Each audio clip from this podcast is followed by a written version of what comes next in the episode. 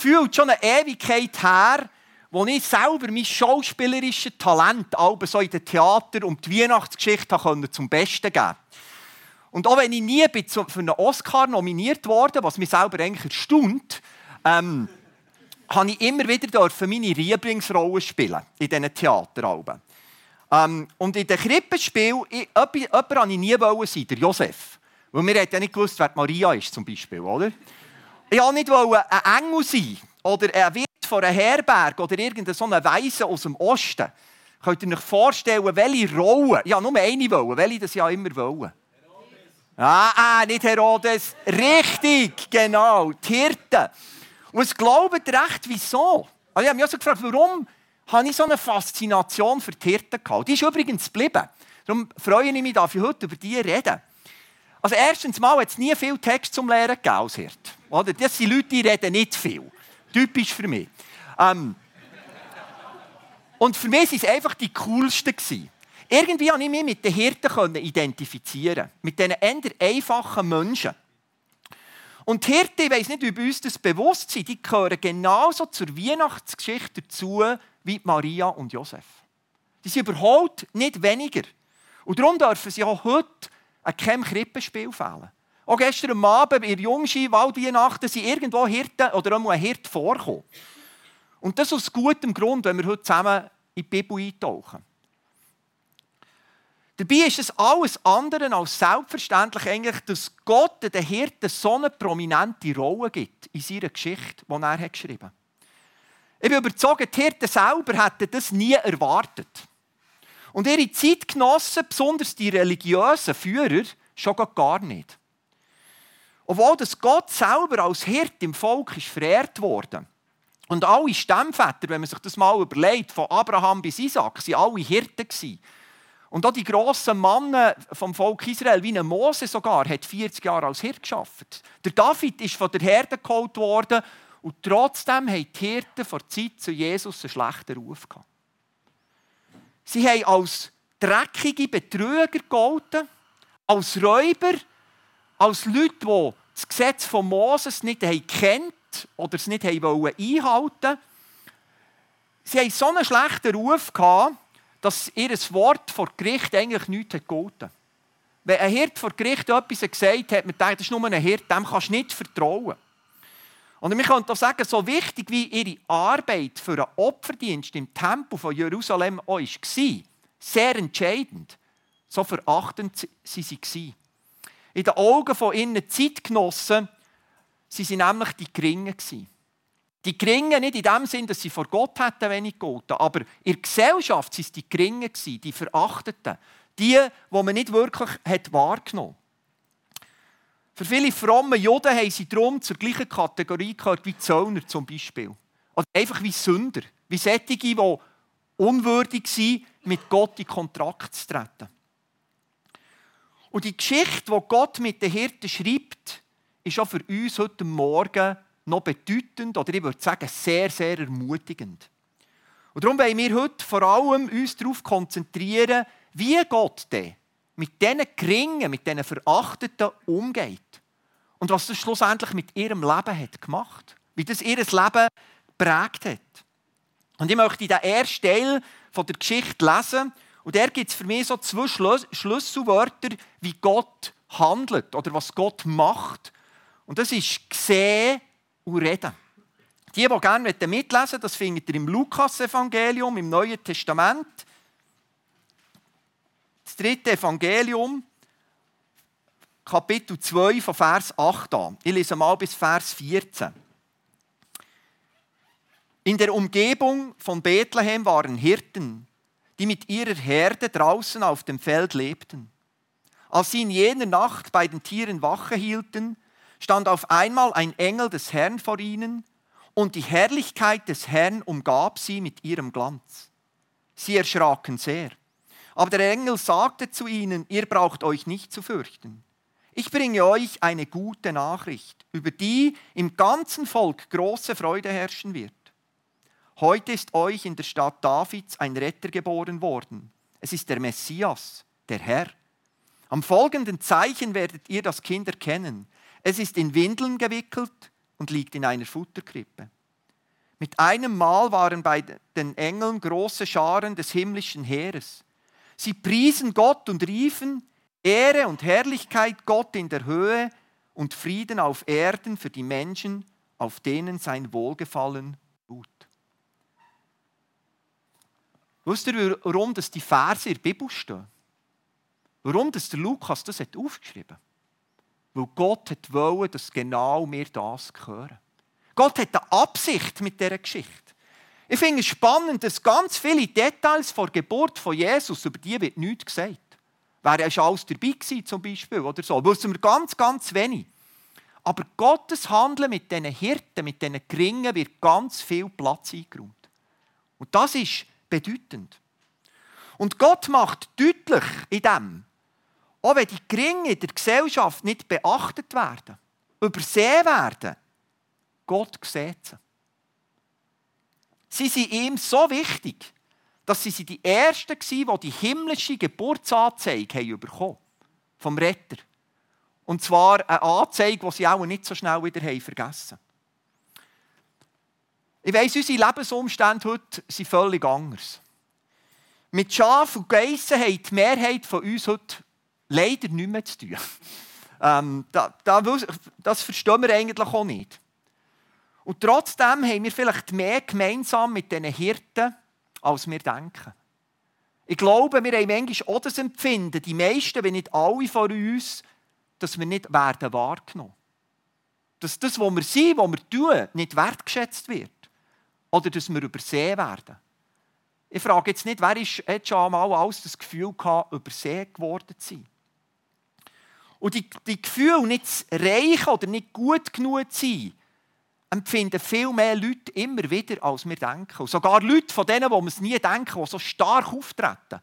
Aber innerlich irgendwo immer das Gefühl haben, ich länge nicht, ich sollte noch mehr, ich sollte noch... Vielleicht wisst ihr, von was ich rede. Und wisst ihr, das kann jeden Lebensbereich betreffen. Einige erleben das schon als Kind in Familie. Aus irgendeinem Grund ist mir vielleicht das Kind das schwarze Schaf für Familie. Die anderen sind immer die Brav und selber ist man das nicht. Und, und es gibt immer um ein ein Problem. Vielleicht haben die einen oder anderen von euch das erlebt. Oder mir gilt als ein Schwächerer von den Schülern in der Klasse. Der, der vom Lehrer nie gefragt wird. Der, der immer übersehen wird oder nicht gefördert wird.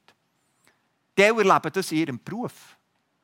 Da ist eine Beförderung, die man doch schon lange verdient hat wo man darauf hergeschafft hat. Und immer werden andere befördert. Es sind immer andere, die die coolen Projekte bekommen. Und selber bekommt man so das zu machen, was vielleicht weniger spannend ist. Oder vielleicht hast du einen Beruf, der zwar wichtig ist, wo wir alle davon profitieren, aber irgendwo nicht wertschätzt wird. Ich denke manchmal so, wenn ich die Leute in der Kasse sehe, äh, klar, ich kann heute kennen, aber das sind immer noch Verkäuferinnen oder Verkäufer. Oder die Müllmannen, die unseren Müll wegräumen können. Werden die wirklich gesehen oder sind das die modernen Hirten. Und es gibt noch viel, viel mehr aufzuzeigen. Vielleicht gibt es sogar in der Gemeinde manchmal, dass du dich hier schon hast nicht gesehen gefühlt. Gewisse werden immer gefragt für Sachen. Und du wünschst dir das vielleicht manchmal schon, wirst wie übersehen. Oder die Dienst der Gemeinde wird nicht wirklich wahrgenommen. Putzteam zum Beispiel. Es ist super und wir kommen einfach hin und es ist super. Aber das sind Leute dahinter. Manchmal so wie die Geringen wo man einfach nicht sieht. Und vielleicht sind uns darum die Hirten so sympathisch und vertraut, weil wir ein Stück von unserer eigenen Geschichte in diesen Mannen sehen. Sie haben einen Job gemacht in der Nacht bei den Herden. Niemand hat es gekümmert, niemand hat es gesehen, außer Gott. Er, der in die Dunkelheit hineinsieht, er, der in unser Herz hineinsieht, er hat die Hirten gesehen. Und wisst ihr, das ist so wie ein Prinzip, etwas, das wir in der ganzen Bibel immer und immer wieder finden. Gott sieht die Geringen. Er hat ein Herz für die, die von uns, von der Gesellschaft übersehen werden. Das sagt auch der Paulus im 1. Korintherbrief. Ich werde euch die Verse lesen. 1. Korinther 1, Vers 7 und 28. Dort steht im Gegenteil, was nach dem Urteil der Welt ungebildet ist, das hat Gott erwählt, um die Klugheit der Klugen zunichte zu machen. Und was nach dem Urteil der Welt schwach ist, das hat Gott erwählt, um die Starken der Stark um die Stärke der Starken zunichte zu machen. Was in dieser Welt unbedeutend und verachtet ist, was bei den Menschen nichts gilt, das hat Gott erwählt, damit ans Licht kommt, wie nichtig das ist, was bei ihnen etwas gilt. Ich habe schon gesagt, das zieht sich durch die ganze Bibel durch. Gott hat Israel, ein Sklavenvolk, erwählt. Und er hat Israel ganz deutlich gesagt, nicht weil ihr grösser seid, zahlreicher seid als andere Völker, ihr seid das Geringste. Aber weil ich euch liebe, weil ich euch sehe. Gott hat den David erwählt, von Herden weg, einen Hirtenbub, der sogar für eigene Familie ist vergessen wurde. Und wisst ihr, wer die Ersten sind, die von der Verstehung von Jesus haben dürfen hören? Frauen. Frauen, die in dieser damaligen Zeit vor Gericht auch nichts haben Gott geht immer wieder auf die Geringen zu. In unserer Gesellschaft ist es umgekehrt. Da kommen zuerst die Mächtigen. Die Grossen, die Berühmten, die Reichen, die Studierten. Die Wichtigen, die kommen zuerst immer drehen. Die können sich führen, vielleicht auch die Lauten, nicht die Introvertierten. Aber bei Gott kommt zuerst, kommen zuerst die Geringen. Ihnen gelten seine Liebe und Gnade ganz, ganz besonders. Die, die oft übersehen werden. Also wenn du dich manchmal gering fühlst, oder andere dich vielleicht auch so behandeln, aus welchem Grund auch immer, Gott sieht dich. Seine Liebe und seine Gnade, die gilt dir ganz besonders, genauso wie der Hirte in dieser Nacht. Das heisst jetzt nicht, jetzt könnte man sagen, hey, Gott ist parteiisch. Also ist, Gott, ist vor Gott doch nicht jeder gleich. Das ist nicht wahr. Die Hirten haben einfach das Privileg als Erste von dieser Geburt von Jesus zu hören. Aber der Engel war ganz klar, die Nachricht die gilt für alle Menschen. Für jeden. Gottes Gnade gilt nicht nur den Geringen, sondern jedem einzelnen Menschen. Egal, wie er sich selber einschätzt oder von anderen eingeschätzt wird. Nur ist es leider oft so, dass die Geringen, die vor der Welt eben nichts gelten, für die Gnade offen sind. Und die Starken das Gefühl haben, und die Stolzen, ich brauche es nicht. Die Geschichte der Hirten ist also nicht nur eine Geschichte über die Geringen, sondern sie zeigt uns in erster Linie etwas von Gottes Gnade. Von seiner Größe, von seiner Liebe was die Gnade bedeutet. Wisst ihr, die Hirten, was haben die Hirten gemacht, dass der Engel ist zu ihnen gekommen? Dass sie als erstens die Nachricht haben dürfen hören. Nicht. Sie haben, kein, die haben nichts gemacht, die haben einfach ihren Job gemacht. Das war Gnade. Ein unverdientes Geschenk. Und trotzdem hat Gott ihnen seine Herrlichkeit gezeigt. Hat durch den Engel zu ihnen geredet. Und das hat mächtig Eindruck gemacht. Immer wieder, wenn, man, wenn Gott sich zeigt, so, werden die Menschen klein, weil er so gross ist. Man kann hier anders ausdrücken, Gottes Gnade holt die Hirten dort ab, wo sie sind. Mit in ihrem Alltag. Bei ihrer Arbeit. Sie waren nicht im Bibelstudium gerade. Sie waren nicht im Gottesdienst wie wir heute Morgen im Tempel. Und vor einer Worship-Session lesen wir hier bei den Hirten auch noch nicht. Kommt dann später noch. Aber zuerst einfach noch nicht. Und die Botschaft von dieser Geschichte ist eigentlich, Gottes Gnade findet uns da, wo wir sind. Da, wo du jetzt stehst, ist Gottes Gnade, ist Gott selber dir nach. Nicht, weil es es verdienen oder weil es eh verdienen, sondern weil wir es brauchen, weil wir es nötig haben. Man kann sagen, der Gott der Bibel ist kein Sonntagsgott, wo man nur als braven Bürger im Gottesdienst ihm begegnen kann. Wie der Hirte will er uns in unserem Alltag begegnen, uns begleiten durch unseren Alltag. Er will bei uns sein, da wo wir sind, bei dem, was wir tun. Und wisst ihr, meistens braucht es nicht einmal eine Engelserscheinung dazu. Die sind eher selten, sehr dürftig gesagt. Und trotzdem ist Gottes Gnade mit uns. Und die Botschaft von Gott, von Gottes Handeln oder ist auch voll von seiner Gnade. Also die Botschaft, die er die Engel erzählt hat. Es ist keine Gerichtsbotschaft, die wir hier gelesen haben, sondern es ist zuerst mal eine gute Nachricht. Es steht das Wort Evangelium drin. Der Engel hat gesagt, ich komme, um euch zu evangelisieren. Ich bringe euch eine gute Nachricht. Jesus Christus ist geboren. Der Retter ist auf die Welt gekommen. Gott tut durch Jesus alles, was es braucht, damit wir mit ihm wieder in Beziehung treten können. Das ist die Botschaft von Weihnachten. Gott wird Mensch. Ich möchte am 24. im Weihnachtsgottesdienst speziell auf die erste, nennen so die erste Weihnachtspredigt, weil wir mit uns mit dieser Botschaft genauer befassen. Heute geht es mir mehr darum, wie geht Gott mit diesen Hirten um und was macht es in ihrem Leben. Also aus Gnade zeigt sich Gott den Hirten. Er sieht sie, er redet zu ihnen. Und wisst ihr was, Jesus tut heute noch das genau Gleiche. Er will sich uns auch immer wieder zeigen. Auch durch die Bibel, durch den Heiligen Geist, der zu uns reden, uns sein Wort erklären oder durch viele andere Möglichkeiten, die er braucht, uns zu begegnen in unserem Alltag, zu uns zu reden. Egal, ob wir zu den Geringen gehören oder irgendeine andere Gruppe. Gott will sich uns zeigen aus Gnade. Ich möchte jetzt den zweiten Teil weiterlesen, wie jetzt die Hirten darauf reagiert Und für mich sind dort die anderen zwei Schlüsselworte, sie jetzt hören und handeln. Er.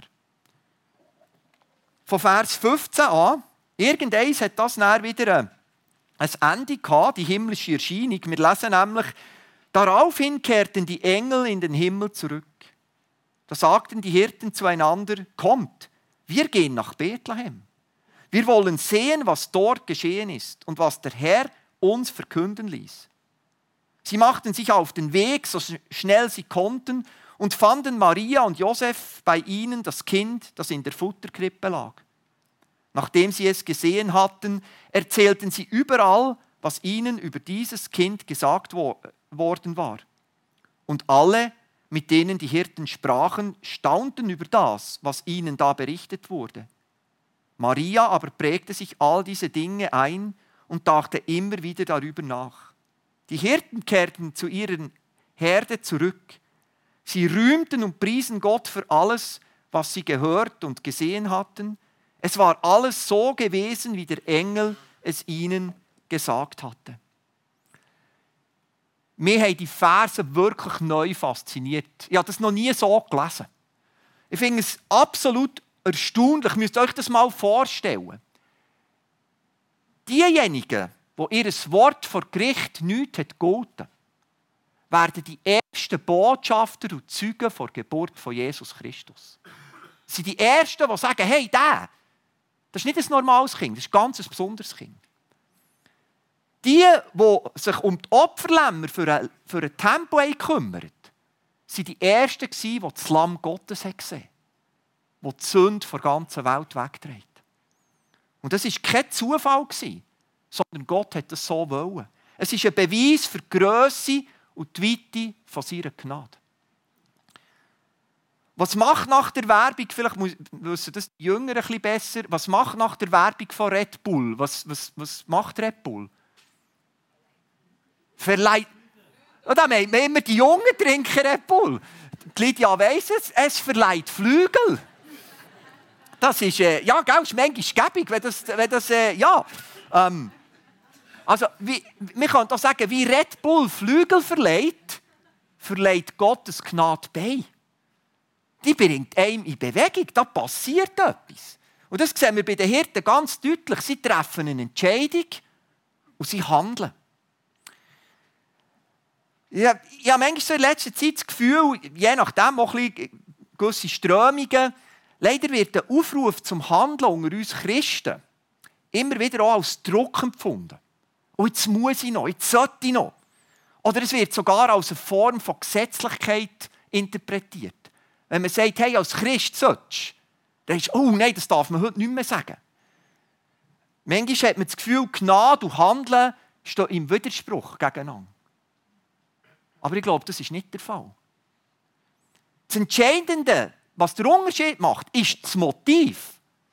Warum dass wir etwas tun. Wir können genau das Gleiche tun, und es kann gesetzlich sein, oder wir tun es aus Gnade.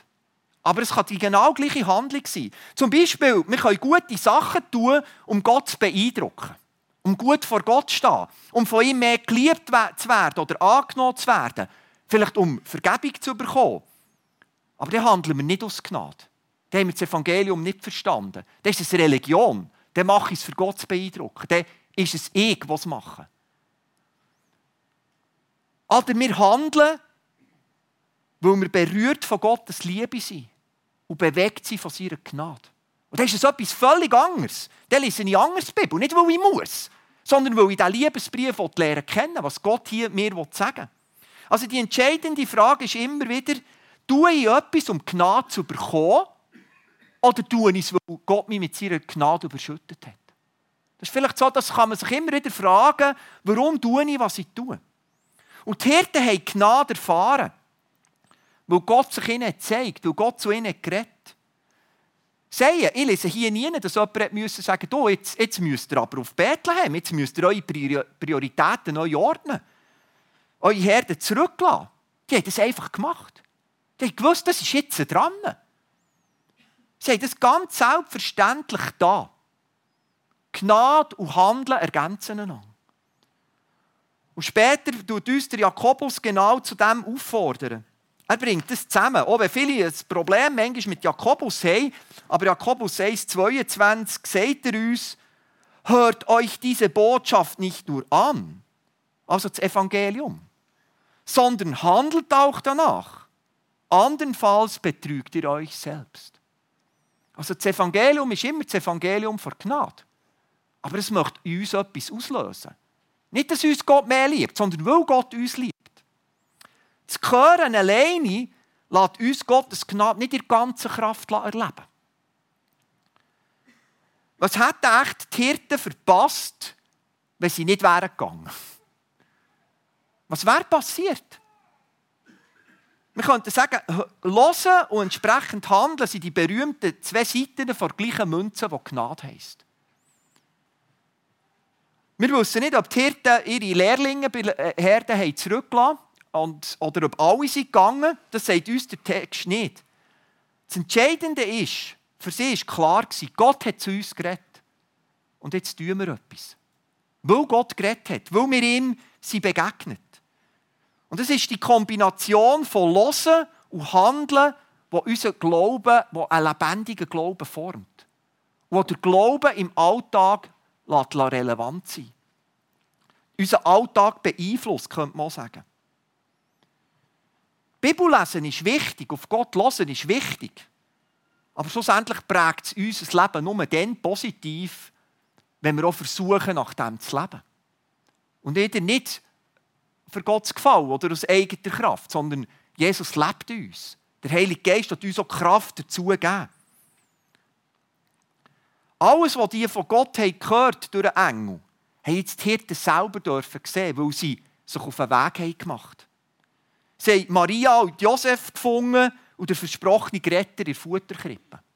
Und ich bin sicher, sie haben auch noch mehr gestaunet, als was, was der Engel ihnen das hat gesagt Und ich weiss jetzt geprägt, also wir sind geprägt so von Bilderbüchern, Filmen und Weihnachtsliedern, haben wir ein bestimmtes Bild im Kopf, wenn wir das lesen. Und ich glaube nicht, dass das Bild sehr der Realität entspricht. Das Bild ist zum Beispiel, Maria und Josef sind natürlich alleine nach Bethlehem gereist. Auf einem Esel. Obwohl vom Esel liest man hier nie etwas. Genauso wenig wie von Ochsen und Schaf in Krippen. Und somit, weil sie alleine sind gereist haben, sie die Geburt müssen alleine bewältigen. Also Josef war die erste männliche Hebamme, die in der Bibel erwähnt wird. Und nach diesem Bild waren natürlich die Hirten die ersten Besucher. Aber das steht alles hier im Text nicht. Und ist in dieser damaligen Kultur eher unwahrscheinlich. Viel wahrscheinlicher ist, dass Maria oder Josef nicht die einzigen waren, die von Nazareth nach Bethlehem gereist sind. Viel später lesen wir nämlich im Lukas 2,44, wo sie, wo sie nach Jerusalem die grossen Feste und Jesus im Tempel haben verloren haben, sie zuerst gedacht, er ist in Reisegruppe bei unseren Verwandten und Familienangehörigen. Also ziemlich sicher sind Maria und Josef mit einem ganzen Joppeleten nach, nach Bethlehem gereist. Und sie nicht alleine gewesen. Wahrscheinlich hat der Josef noch Verwandte in der Stadt gehabt. Und auch wenn die Herbergen sie voll waren zu dieser Zeit, bedeutet das noch lange nicht, dass keine Frau da gewesen, wo Maria ist bei der Geburt dabei, dabei gestanden. Weil in der vielen Kulturen ist es noch heute ein Tabu, für einen Mann bei einer Geburt dabei zu sein. Die meisten Frauen machen es lieber alleine. Und der Josef war auch Anwähler. So. Aber wieso betone ich das jetzt so? Geht es mir nur um historische Korrektheit? Nein, mir geht es eigentlich um etwas viel anderes. Es war wahrscheinlich, dass, wo die Hirten sind angekommen dass der Ort, wo sie waren, schon relativ viele Menschen der waren. Verwandte, Bekannte und Freunde von Josef, die haben alle Jesus als Baby schauen. Leute sind gekommen, sie sind gratulieren, sie haben vielleicht Decken gebracht, etwas zu essen, zu trinken für die erschöpfte Maria.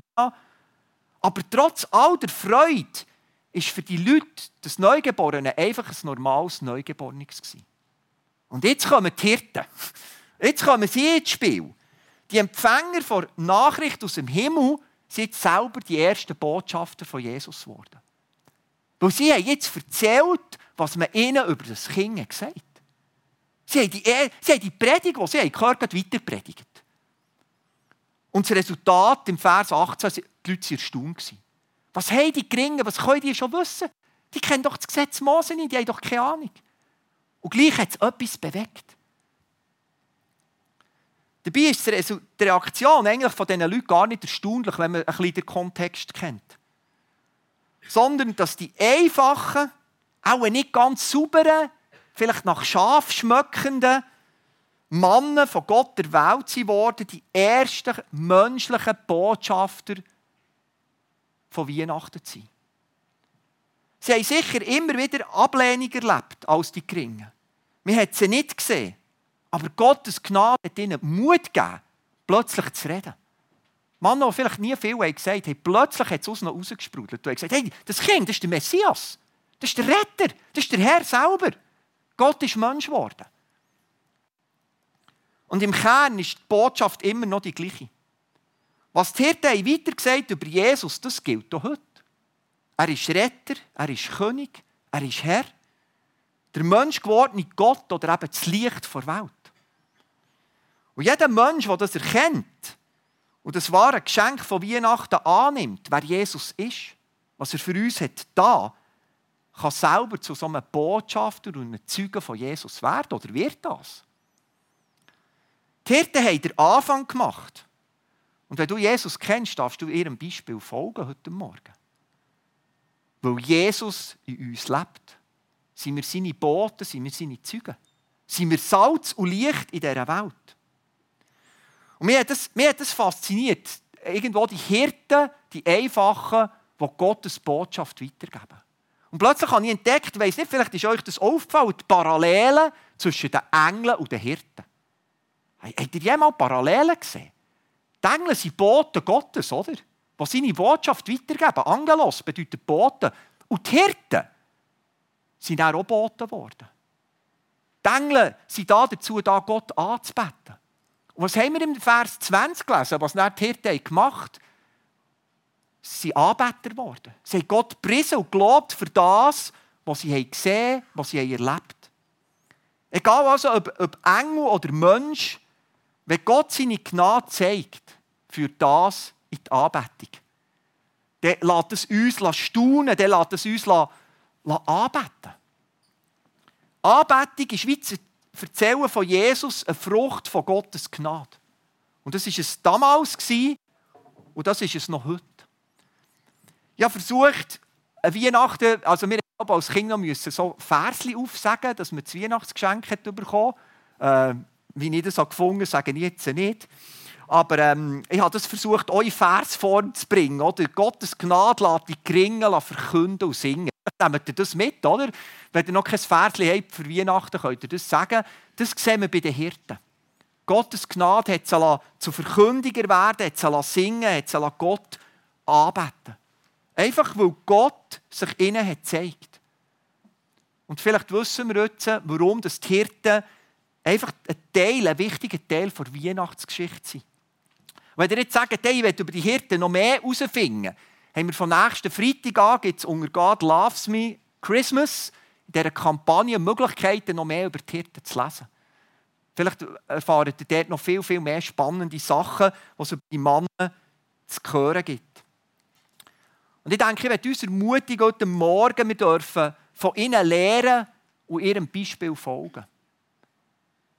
Uns aufzumachen, um den Jesus zu suchen, wenn wir ihn noch nicht kennen. und ihn als unseren Retter und König und Herr persönlich dürfen lernen kennen. Oder einfach auch Zeugen sein, wenn der Jesus, ja, wenn wir ihm schon begegnet sind. Wenn wir wissen, wer er ist. Genau wie die Hirten, ihnen, sich Gott hat ihnen gezeigt, aus Gnade, durch Jesus, hat er sich uns auch gezeigt. Auch heute noch. Und darum können wir wie die Hirten seine Botschafter sein und ihn zusammen anbeten. Ich glaube, das ist jetzt eine Zeit, wo wir genau das machen wollen. Einfach staunen über Gottes Gnade und miteinander als Gemeinde den Gott anbeten. Ich lade euch dazu ein. Daniel wird uns da führen mit seinem, seinem Team. Genau, wir dürfen in die Anbetungszeit kommen.